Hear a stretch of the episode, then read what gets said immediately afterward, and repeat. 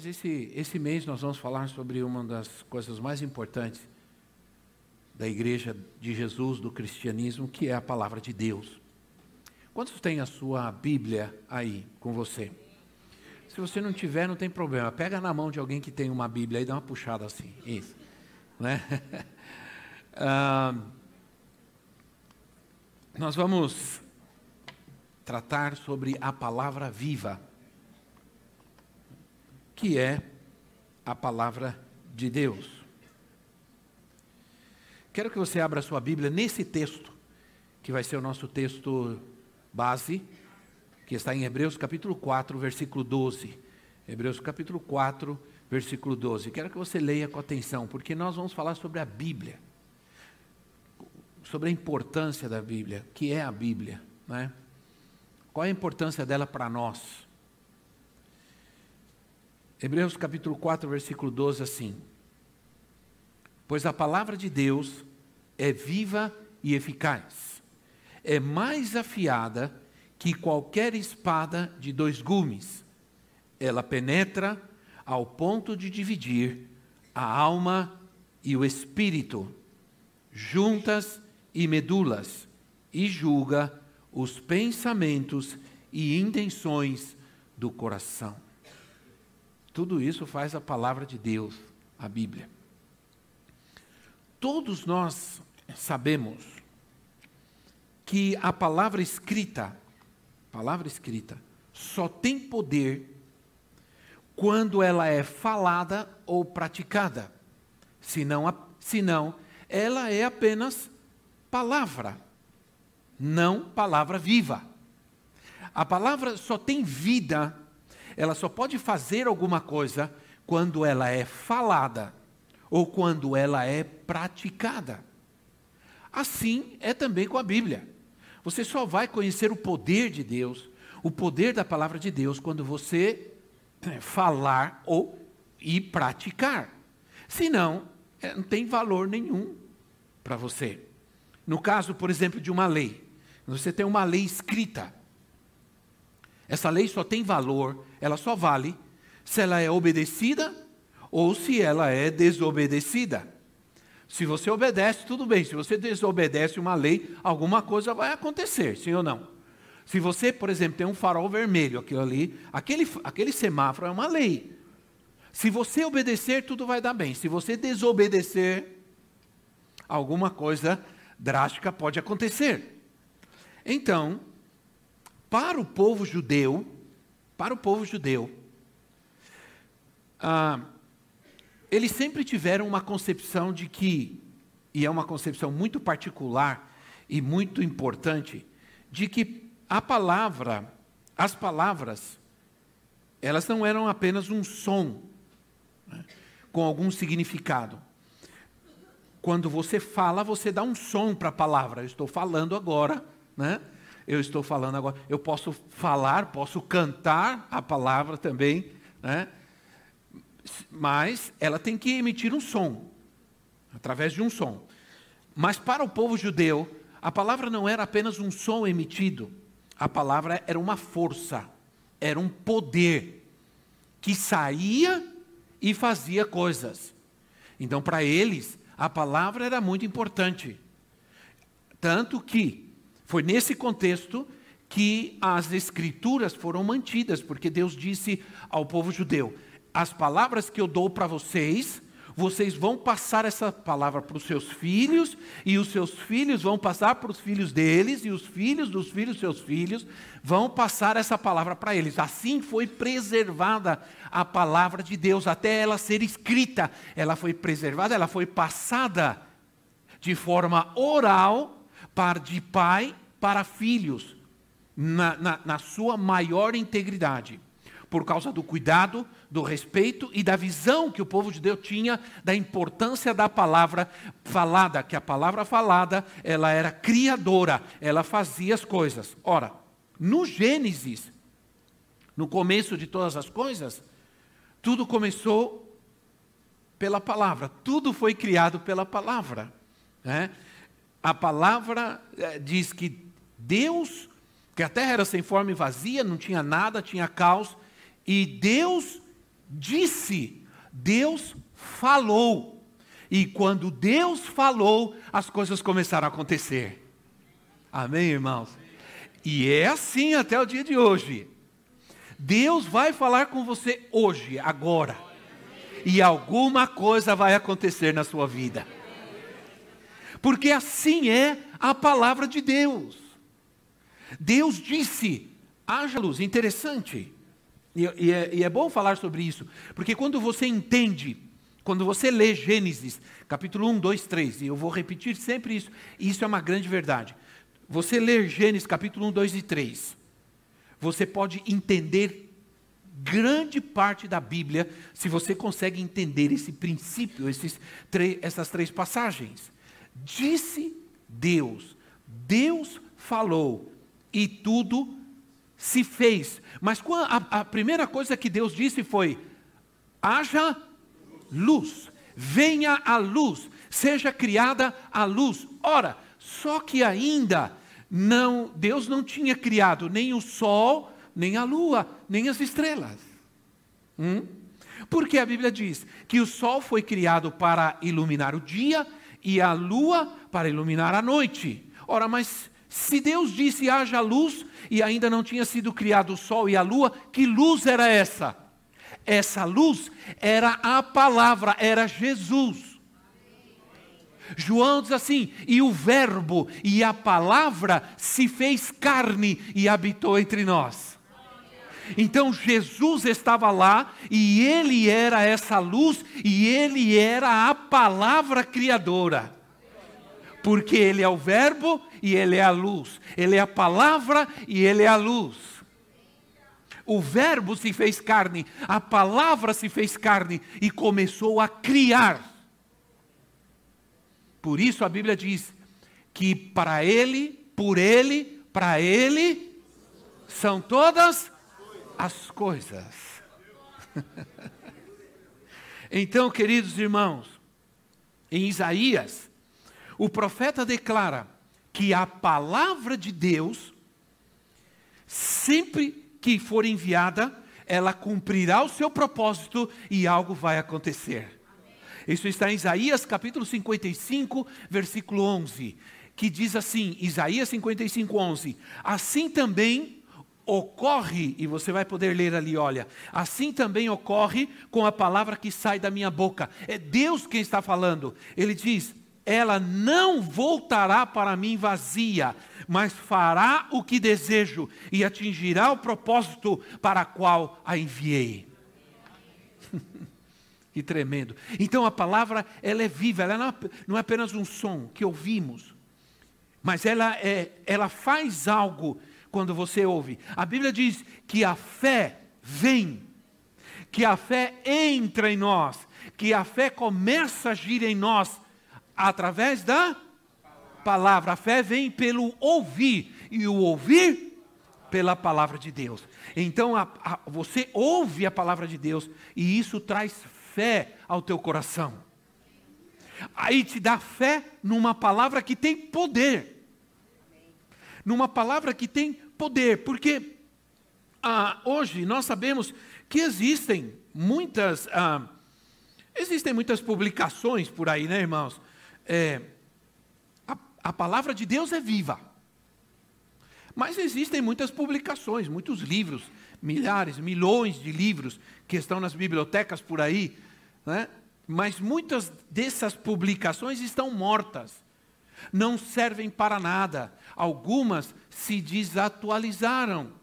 Por exemplo, um livro de medicina que foi publicado no começo dos anos eh, 30, 20, 30, Hoje, muita coisa já não serve, porque a ciência, a medicina se atualiza, mas isso não acontece com a palavra de Deus, porque ela é viva, ela não morre nunca, ela nunca se desatualiza, porque Deus é o mesmo, Deus não muda, disse Malaquias, Deus não muda. Jesus disse: passarão os, os céus e a terra, mas as minhas palavras jamais hão de passar elas são eternas. A palavra de Deus é viva, ela tem vida e ela é eterna.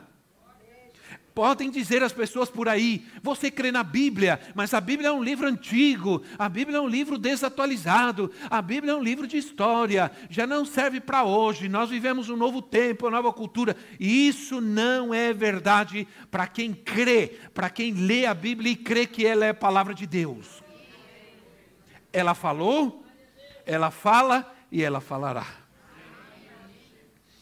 A Bíblia só não, e eu não sei se isso vai acontecer realmente, a Bíblia só não terá mais significado quando nós estivermos com Cristo. Porque aí nós já estamos diante da própria palavra viva, né? Mas a verdade é que a palavra de Deus é vida. A palavra de Deus é eficaz. Quando decidimos levar a sério a Bíblia como palavra de Deus, e uma das coisas mais lindas que aconteceu na minha vida, e eu agradeço muito a Deus por isso, é que eu nasci, bom, é, não adianta esconder as coisas, né? Eu nasci em 1960. Alguém diria, uh, faz tempo.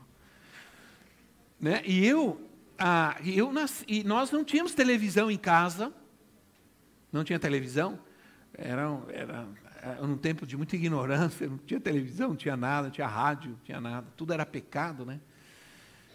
E eu, e eu que eu fiz? A única coisa que a gente tinha em casa era a Bíblia. A gente na igreja, nós, todos nós tínhamos Bíblia. Eu, quando comecei a ser alfabetizado, fui para a escola a ser alfabetizado, eu comecei a ler a Bíblia. E eu li, quando eu tinha oito anos de idade, mais ou menos, eu, eu já tinha lido quase toda a Bíblia. Né? E isso foi muito importante para a minha formação, para a minha vida, né? para os valores que hoje eu tenho. Entende? Aquela palavra me deu fé, eu vivi uma vida de fé. Então eu fui um garoto que tinha muita fé, um adolescente que tinha muita fé, um jovem que tinha muita fé e continuo sendo um jovem que tem muita fé. E serei por muito tempo ainda. Alguém me disse, apóstolo, você vai entrar nos anos mais produtivos da sua vida. Né, irmãos? Um sexagenário, no bom sentido. Então, aí, eu quero ler um texto. Ah, daqui a pouco eu quero ler um texto com vocês. Mas, olha o que diz, por exemplo, Provérbios 4, versículo 20 a 22. Olha o que diz. Provérbios 4, 20 a 22. Assim: Meu filho, escute o que, ele, o que eu lhe digo, preste atenção às minhas palavras, nunca as perca de vista, guarde-as no fundo do coração, pois são vida para quem as encontra e saúde para todo o teu ser. Essa é a palavra de Deus. Entende? O, o, contato com a palavra de Deus, guardar a palavra de Deus. O salmista, no Salmo 119, diz assim: Guardei a tua palavra no meu coração para não pecar contra ti. Guardei a tua palavra no meu coração. Isso é quando você guarda a palavra de Deus no seu coração, isso te traz vida. Vida. A Bíblia não é um livro para você manter ela é, num, num, pedestal lá com uma vela acesa, aberta, no Salmo 91. A Bíblia não é um amuleto. Já foram no lugar que alguém abre a Bíblia no Salmo 91. Uma vez eu fui num lugar, tinha uma Bíblia velha aberta no Salmo 91, as páginas todas amarelas. Aí eu tive a curiosidade de ver a página anterior e a outra. Elas estavam branquinhas, mas aquela amarela. Quer dizer, quer dizer o quê? Que ninguém via nada, lia nada. Estava ali só como um amuleto. A Bíblia não é um amuleto. Ela é uma palavra viva, ela é um poder. É, a Bíblia, a palavra de Deus tem poder. Então, Agora eu quero ler um texto. Antes, quero te dizer algo. A Bíblia se refere a si mesma de várias maneiras. Por exemplo, ela usa palavras sinônimas: lei, ah, escrituras, mandamentos, preceitos, palavra. São sinônimos, ou são palavras sinônimas, que se referem à Bíblia, a palavra de Deus. Quero ler um texto, quero ler um texto muito lindo sobre a importância da palavra de Deus e rapidamente a gente falar um pouco sobre esse texto. Ah, é, Salmos, Salmos capítulo 19, versículo 7. Salmos capítulo 19, versículo 7. Seria, seria ruim demais que eu falasse sobre a palavra de Deus e não, e não a lesse. Né? Então vamos lá. Salmo 19, versículo 7 ao 12, assim. Perdão. A lei do Senhor é perfeita e revigora a alma. Os testemunhos do Senhor são dignos de confiança e tornam sábios os inexperientes. Os preceitos do Senhor são justos e dão alegria ao coração. Os mandamentos do Senhor são límpidos ou límpidos e trazem luz aos olhos. O temor do Senhor é puro e dura para sempre. As ordenanças, outra palavra sinônima, as ordenanças do Senhor são verdadeiras, são todas elas justas. São mais desejáveis que o ouro, do que muito, do que muito ouro puro. São mais doces que o mel, do que as gotas do favo. Por elas o teu servo é advertido. Há grande recompensa em obedecer-lhes. Quem pode discernir os próprios erros? Absolve-me dos que desconheço. Também guarda o teu servo dos pecados intencionais. Que eles não me dominem. Então serei íntegro, inocente de grande transgressão. Que as palavras da minha boca e a meditação do meu coração sejam agradáveis a ti, Senhor, minha rocha e meu resgatador. Oh, que coisa linda! Vamos dar um aplauso ao Senhor pela Sua palavra.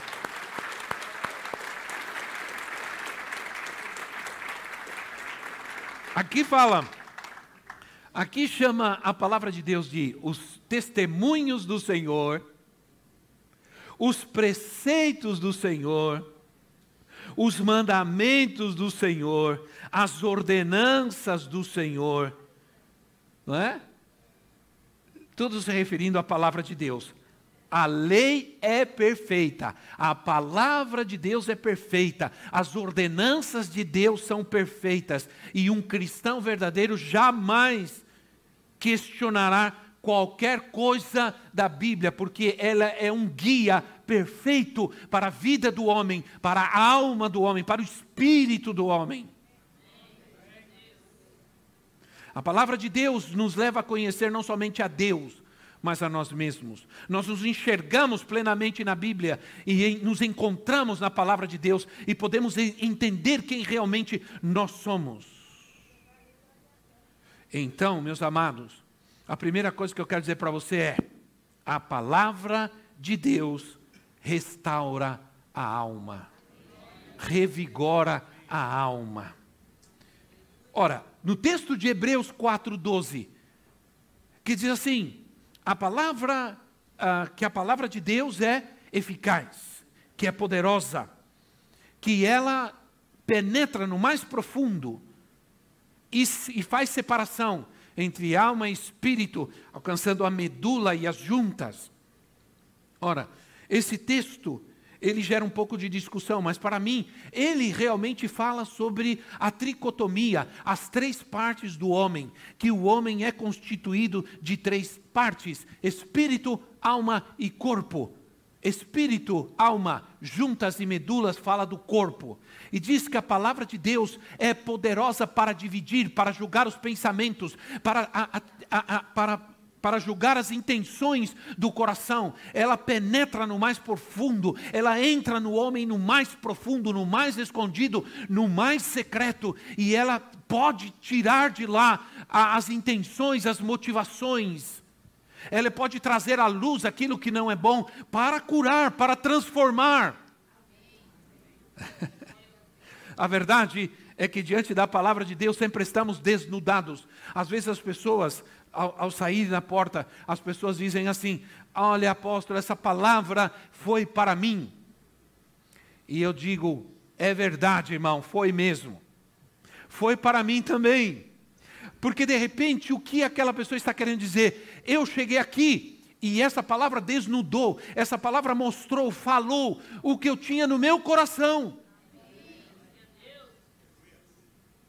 Então, é, o autor, o autor não era médico, ele não estava querendo falar, é, é, descrever a biologia humana. Ele deixa claro que a palavra de Deus vai mais profunda e mexe com todas as áreas da nossa vida ela restaura, refrigera e revigora a alma. Eu posso te garantir, e isso acontece comigo. Quando você está triste, pega a palavra de Deus, livro de Salmos, por exemplo, e começa a ler. E eu te garanto que esta palavra vai trazer alegria ao teu coração.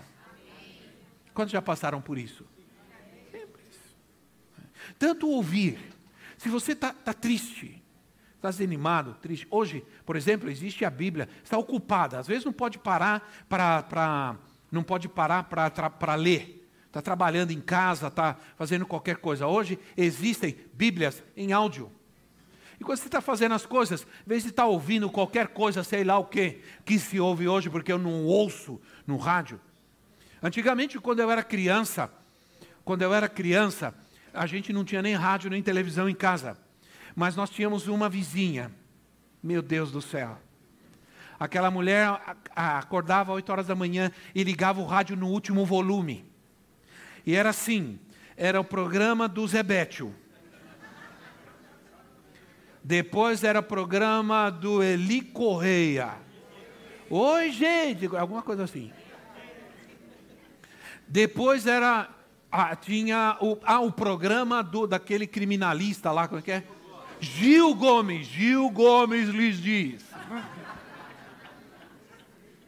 Era o dia inteiro. E, não, e era alto, último volume. E eu nunca me esqueço, eu aprendi algumas músicas. É, Roberto Carlos, Nelson Ned, se as rosas puderem. Roberto Carlos, aquela música a, a, vou subir a montanha, a montanha. Jesus Cristo, eu estou aqui, meu Pai Celeste. Tudo isso eu tive que ouvir. E não teve jeito, essas coisas entram na gente, sim ou não? E se você não tomar cuidado, você está cantando por aí, Jesus Cristo. É? Né, irmãos? Não é assim? Então, hoje o maior problema, o maior problema que enfrentam muitas pessoas está na alma. As pessoas têm saúde, têm dinheiro, está bem, não falta nada, mas tem problemas. Está triste, de, de, tristeza, depressão, né? É, e outros mais problemas terríveis que hoje as pessoas sofrem na sua alma. Antes, nós criamos muito mais no poder da palavra. Hoje as pessoas estão negligenciando muito a Bíblia. Eu creio que um, um projeto de leitura bíblica diária não faz mal para ninguém, só faz bem. Sabia? A gente deveria ter um devocional diário na nossa vida, ler a Bíblia todos os dias. E não sair caçando a Bíblia no domingo para ir para a igreja, porque não sabe onde ficou do domingo passado. Hum? Não diga nada, irmão. Nem ai, diga agora. Então, a Bíblia é capaz de revelar os corações dos homens, as intenções, as motivações. A Bíblia desfaz o engano e trata com o real problema do homem. A Bíblia traz cura e libertação. Mas hoje, infelizmente, nós corremos atrás dos psiquiatras, para tentar resolver a, a, as coisas que nós não conseguimos entender, o que acontece conosco que não conseguimos entender. Nós temos que crer primeiro no poder da palavra de Deus, no maior psicólogo, no maior psiquiatra do mundo, que é o Espírito Santo. Então, é, estamos cheios de pessoas doentes da alma, pessoas com medo, com depressão, com ira, com pânico, com inveja, com e sintomas de alguma ferida, alguma opressão na alma humana, que só a palavra de Deus pode solucionar, que só ela tem a resposta. Eu creio assim. A palavra de Deus faz o homem ser o que ele deve ser, e não o que a sociedade lhe impõe. Porque hoje há muitas pressões. É? Muitas pressões. Essa, essa semana eu me emocionei com o caso de um menino que tem é, em espanhol, enanismo. Acho que é isso.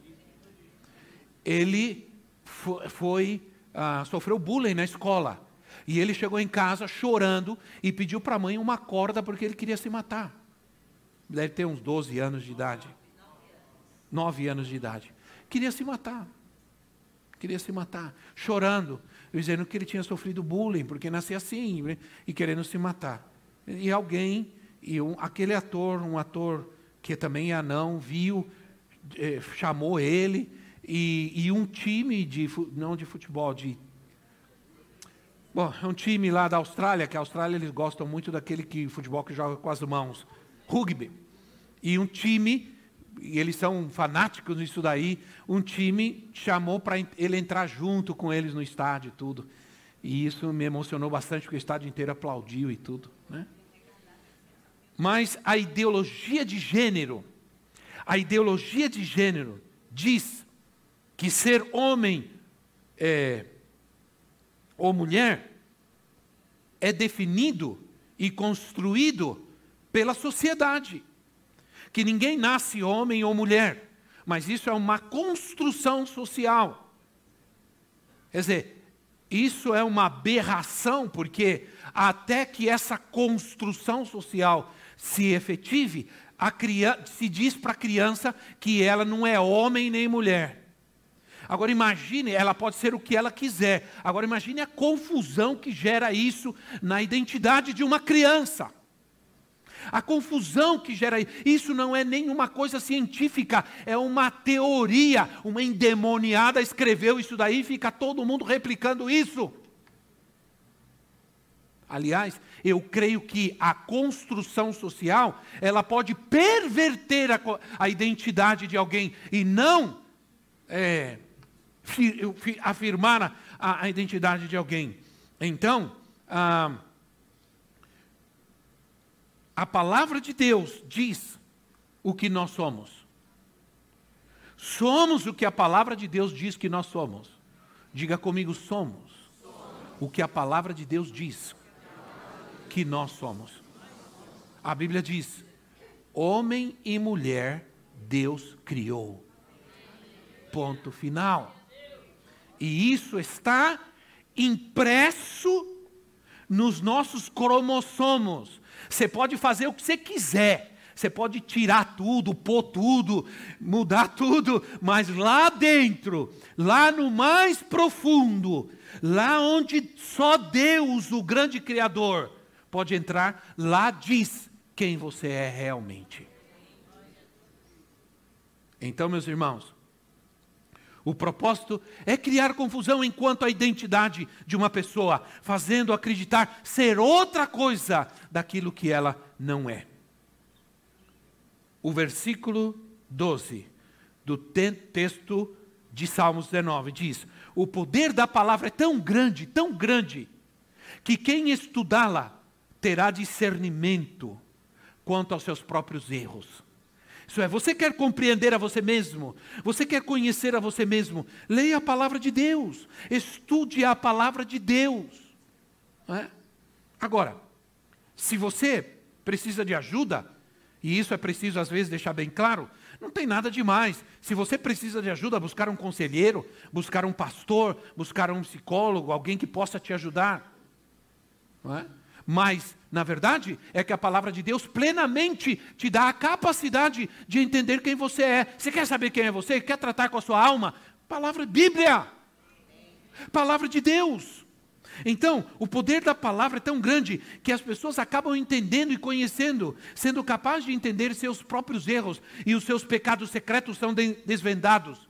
E uma vez que Deus limpa, que a palavra limpa, porque ela limpa e santifica, Jesus disse certas vezes aos seus discípulos: a palavra que eu estou pregando para vocês, que eu estou ensinando para vocês, ela está limpando a vida de vocês. Vocês já estão limpos pela palavra que eu tenho falado para vocês.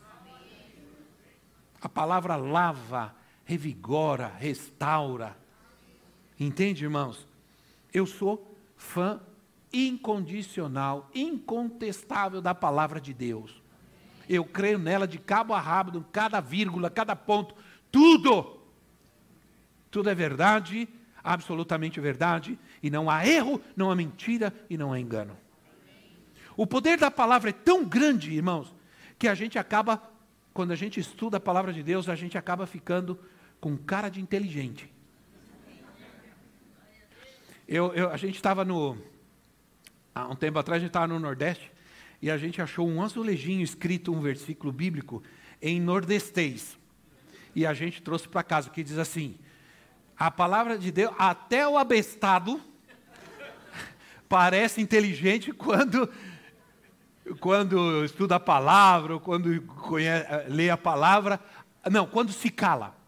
Quando se cala, até o abestado parece inteligente. Provérbios tal, né? É, é uma linguagem do, do nordestino, né? Então, o que acontece quando uma pessoa não inteligente, é, parece inteligente, põe um óculos, lê a Bíblia, põe um óculos e olha. Todo mundo achar que nós somos inteligentes. É. A palavra de Deus também, olha só, como ela trata conosco. A palavra de Deus diz, no versículo 8, que ela traz alegria ao coração. Alegria ao coração alegra o coração. Ela tem o poder de fazer nosso coração se alegrar. A palavra de Deus nos faz bem e nos eleva. Não existe nada na Bíblia que nos joga para baixo. A palavra de Deus sempre nos levanta, nos eleva, nunca nos levará para baixo, sempre para cima. É o que nos faz felizes em quem nós somos. Nos faz ficar bem com conosco mesmos. Há dois homens, quando Jesus ressuscitou, quando Jesus ressuscitou, é, ninguém sabia ainda que ele tinha ressuscitado. E dois homens, caminhando de volta de Jerusalém para a sua cidade, no caminho, diz a Bíblia que Jesus apareceu para eles. Mas eles não reconheceram a Jesus. E eles começaram a conversar com Jesus, e Jesus começou a falar com eles. Chegaram na casa, e disseram: entra conosco, vem. Estava ah, tão bom, aquela presença, que, conversar com aquele homem era algo tão maravilhoso, eles não queriam deixá-lo, não queriam que ele fosse embora. Não, entra na nossa casa, dorme aqui, come com a gente. E queriam conversar, mas diz a palavra de Deus, em, em algum momento, Jesus se foi, desapareceu diante deles. Jesus já estava com o corpo glorificado, ele apareceu para os seus discípulos num quarto fechado, ele entrou com tudo fechado, ele entrou.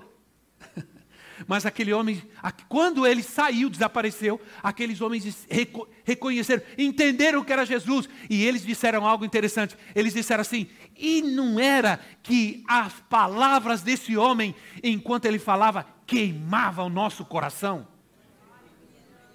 O nosso coração queimava enquanto ele falava.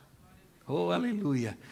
Esse é o nosso Cristo. Por isso, é, é melhor ser santo que profano. É melhor andar corretamente do que andar errado. É melhor andar cheio de amor que cheio de ódio. É melhor andar na verdade que na mentira. É melhor ser supostamente um bobo crente que um bobo fracassado. É melhor ser um bobo crente que um bobo escravizado pelo vício, pelo pecado. Entende? A palavra de Deus ilumina a vida do homem com bondade e santidade, porque a palavra também nos mostra não somente o que nós devemos fazer, mas ela também nos diz o que devemos evitar. Hum?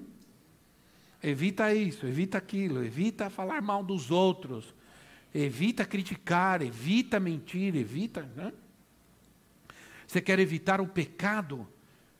Às vezes você diz, mas como, como evitar certas coisas? Ora, se você quer evitar um, um pecado sexual, deixa a pornografia. Evita a pornografia. A pornografia alimenta a sua carne, alimenta a sua consciência. É? Aí, diz assim o versículo 11: O teu servo é advertido pela palavra, cuidado com os pecados que o aprisionam. Não há prazer no vício, não há prazer no vício, só há prisão. Sim ou não? Só prisão. Por acaso há, há prazer na bebida? Só prisão. Né? Há prazer na, na, no, em qualquer vício, qualquer nenhum. Pode ser que no começo seja prazeroso certas coisas, mas com o tempo elas se tornam uma prisão. Porque há pessoas que não podem mais, tem pessoas que não conseguem viver plenamente se não estiverem embriagadas, drogadas ou qualquer coisa assim. Né? A palavra deve ser para nós um tesouro precioso de grande valor. É o que diz o versículo 10. Salmo 119, versículo 72, assim: Para mim vale mais a lei que decretaste do que milhares de peças de ouro e de prata. Ah, a maioria das pessoas hoje preferem buscar dinheiro, querem dinheiro. Hoje muita, muitos são, são é, treinados e preparados em nossa sociedade para crescer, para conquistar, para ter isso, para ter aquilo, para comprar, para, para ter, ter, ter, ter, ter e ter. Mas aqui diz que a palavra de Deus deve ser para nós mais importante do que milhares de peças de ouro e de prata, melhor que o dinheiro. Porque o dinheiro se torna um Deus para muita gente. A busca incessante pelo dinheiro acaba o dinheiro se acaba tornando um Deus para muitas pessoas e elas caem na idolatria e no pecado. Mas é a palavra de Deus que nos prospera.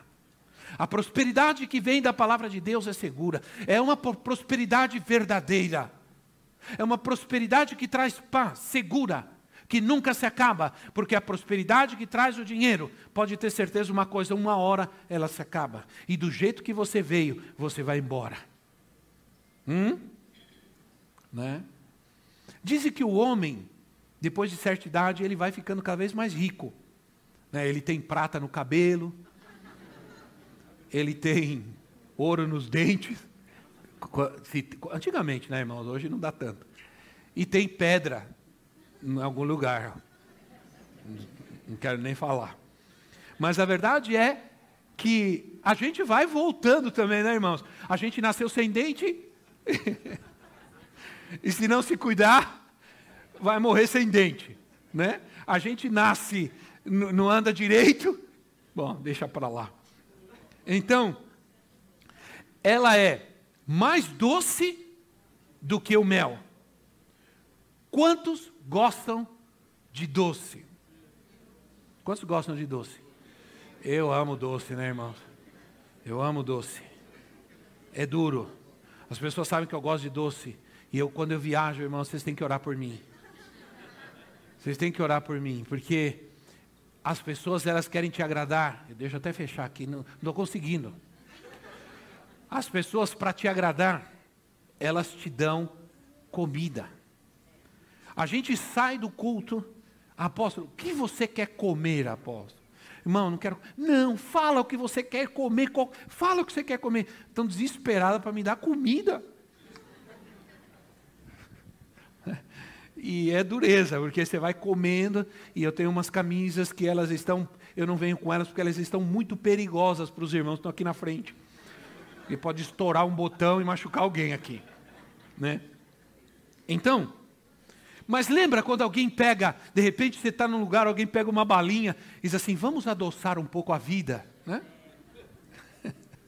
A verdade, irmãos, é que o salmista está dizendo: a tua palavra para mim é mais doce do que o mel. Quer adoçar a tua vida, irmão? Diga para quem está ao lado: Bíblia. A obediência à palavra de Deus deveria, a obediência à palavra de Deus deveria ser um prazer e não uma obrigação, não um peso. Devemos encontrar prazer na Bíblia, prazer na igreja, prazer na oração. Às vezes, quando a gente começa a perder o prazer de ir à igreja, de orar, o problema não está na igreja, o problema está em nós. A gente tem a tendência de culpar a igreja pela nosso, pelo, pelo nosso desânimo. Pelo nosso desânimo. Entende? Mas a palavra de Deus sempre vai criar em nós um, uma, um prazer pelas, pela, pelas coisas de Deus, pela igreja, pela oração, etc. As palavras Provérbios 16, 24 diz assim: Provérbios 16, 24. As palavras agradáveis são como um favo de mel, são doces para a alma e trazem cura para os ossos. A palavra de Deus cura a alma, o corpo. Estão cansados? Eu vou terminar já. Eu estou emocionado aqui, irmãos. Aproveita a Santa Ceia que a gente tem bastante tempo, né? Mas eu estou caminhando para o final. A palavra de Deus nos dá vitória sobre o pecado. Sobre o pecado. Versículo 13. Diz assim: Senhor, perdoa os pecados que eu não compreendo. Eu mesmo não enxergo, não vejo, não sou capaz de discernir. Ninguém peca sem saber. Essa coisa de dizer, ah, eu não sabia o que eu estava fazendo, é questionável. Por quê? Porque sim, sabia o que estava fazendo. O que não sabia, o que não sabia, o que, o que não soube foi avaliar as consequências daquilo que fez. Não avaliou as consequências, mas sim sabia. O que nos dá a palavra de Deus é o discernimento para entender as consequências dos nossos erros. Porque a Bíblia, ela é completa. Ela diz: se você fizer isso, vai te acontecer isso. Sim ou não, irmãos? A Bíblia diz: se você leia Deuteronômio capítulo 38, onde estão as maldições e as bênçãos, se você fizer tal coisa, você vai ser abençoado, você vai ter isso, vai ter aquilo. Se você não fizer tal coisa, vai te ocorrer tal coisa e tal coisa. A Bíblia, é, a palavra de Deus é completa no sentido de dizer para você não somente o que você deve fazer, mas o que também você não deve fazer, porque tudo aquilo que fazemos tem consequências. Tudo que o homem semear, isso ele colherá. Tudo tem consequência, tudo, tudo, tudo tem consequência. Né?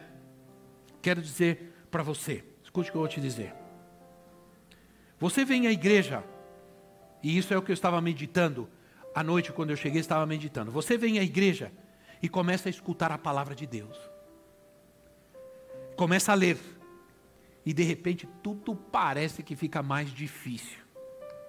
Né? Começa a acontecer de tudo. Começa a aparecer um monte de coisa. Né? Várias situações começam a ocorrer. Várias situações, vários sentimentos começam a tomar a alma. Às vezes acontece uma revolução na vida da gente em casa.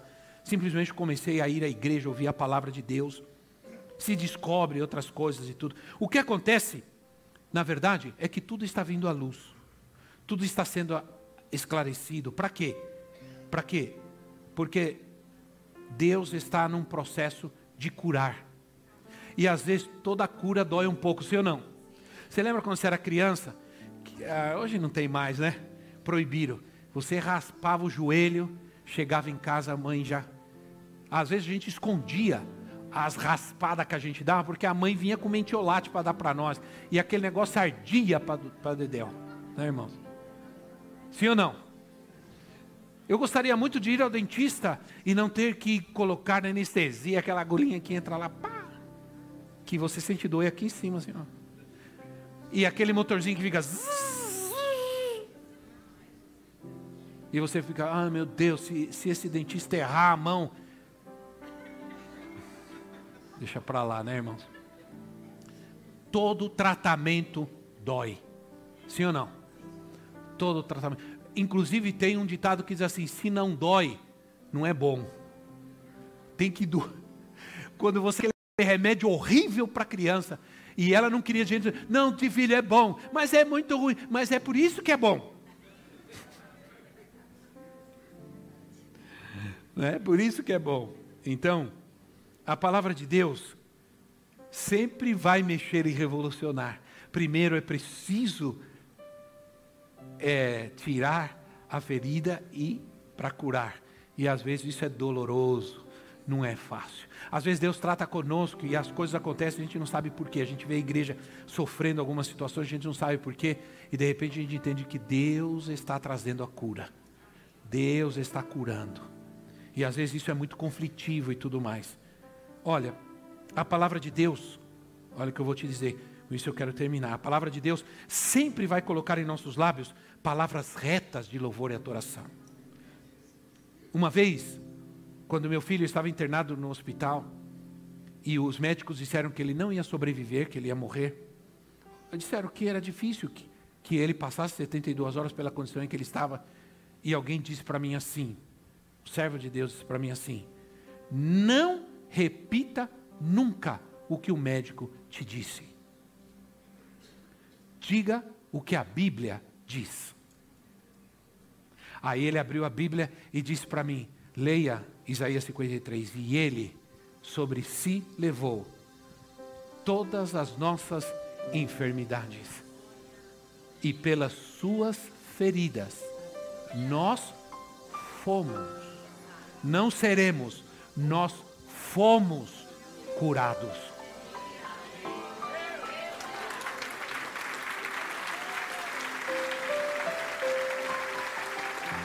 A nossa cura, a nossa cura não está no passado, está no futuro. A nossa libertação não está no passado, está no futuro. Ele já nos salvou, já nos curou e já nos libertou. Agora, viver isso é uma questão de fé. É uma questão de fé. Então, ele disse: nunca repita isso que o médico te disse. Irmão, eu te digo: quando você recebe, recebe um diagnóstico, nunca diga o que, o que o diagnóstico te diz. Porque nem tudo que parece é. Né? Nem tudo que parece é. A palavra de Deus vem para nós, não a palavra do homem, mas a palavra de Deus que é incorruptível, vai gerar incorruptibilidade em nós. Em nós. Provérbios 64, 3. Diz assim: Eles afiam a língua como espada e apontam como flechas palavras envenenadas. Tem muita gente que sofre, muita criança, muita gente, adolescente, jovens, homens que sofrem por palavras envenenadas na sua vida. Palavras que foram pronunciadas quando eram crianças, palavras que foram pronunciadas quando eram adolescentes, palavras envenenadas. Salmos 64, ou oh, Provérbios 64, 3. Se não for esse, perdão. Não são mais palavras, é, irmãos, cheias de venenos, porque palavras cheias de veneno só nos destroem. Salmos, não é Provérbios, é Salmo. Salmo 64, 3 palavras cheias de venenos que são pronunciadas para criança, gritos, veneno que entra na alma, veneno que entra na alma.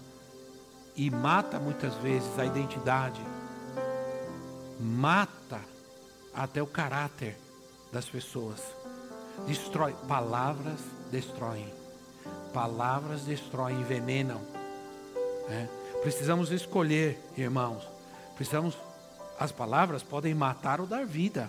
As palavras podem derrubar. Nós precisamos escolher o que vai sair dos nossos lábios. Porque no, no, Evangelho de Mateus tem uma passagem onde Jesus diz assim, e às vezes a gente lê a Bíblia e não teme, né? Diz assim, que nós vamos dar conta a Deus de cada palavra que nós pronunciarmos nessa terra. Nesse momento em que nós estamos vivendo, duas coisas são importantes palavra e oração, arrependimento e perdão. E então nós vamos alcançar a transformação em que Deus tem para nós. Amém? Fique em pé no seu lugar.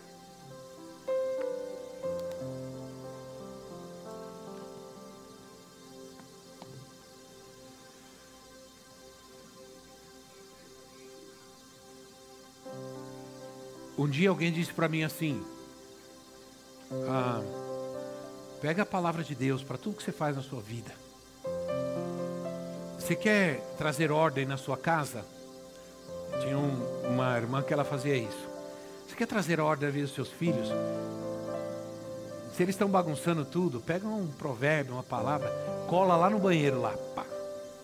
No lugar que ele fica olhando quando está sentadinho. Né? Cola na porta, no quarto, banheiro. Me imprime versículos bíblicos e coloca pela casa. Isso os judeus faziam. Os judeus, eles colocavam dentro de caixinhas assim, pequenas, a lei, palavras de Deus, colocavam rolinhos assim, colocavam dentro das caixinhas e colavam nas umbrais das portas, nas janelas e tudo, porque eles criam que aquela palavra trazia proteção, trazia vida para casa, né? E todo lugar que você vai na, no, no, judeu, na casa de um judeu, por exemplo, tem versículos por todo lado, da Torá, da lei, né? do, Novo, do Antigo Testamento, profecias por todo lado tem. Porque para eles a palavra é poder. A palavra tem poder, irmão. E você não sabe, mas aquela palavra, aquilo que está ali vai entrando na mente, no coração e vai trazendo cura e transformação. Vamos orar? Vamos orar ao Senhor. Vamos dar graças a Deus pela Sua palavra. Obrigado, Senhor. Obrigado pela Tua palavra, Deus. Obrigado, meu Deus, porque a Tua palavra é viva e eficaz. Ela é poderosa para trazer, Senhor, discernimento às nossas vidas. trazer cura ao nosso coração. Em nome de Jesus. Para trazer salvação ao perdido, ao cansado, aquele desanimado, deprimido, angustiado. Tua palavra hoje já está trazendo paz a muitas vidas hoje aqui, Senhor. Já está trazendo cura a muitos aqui hoje, a vários aqui hoje, Senhor. Tua palavra está trazendo cura, meu Deus. Cura, meu Pai. Traz cura agora, meu Pai. Em nome de Jesus Cristo. Que todo mal saia, porque a tua palavra é libertação para nós, Senhor. Tua palavra traz libertação para a nossa vida. Cura para a nossa alma. Em nome de Jesus. Toda tristeza vai embora agora. Toda angústia sai agora a depressão vai embora agora. O medo vai embora agora.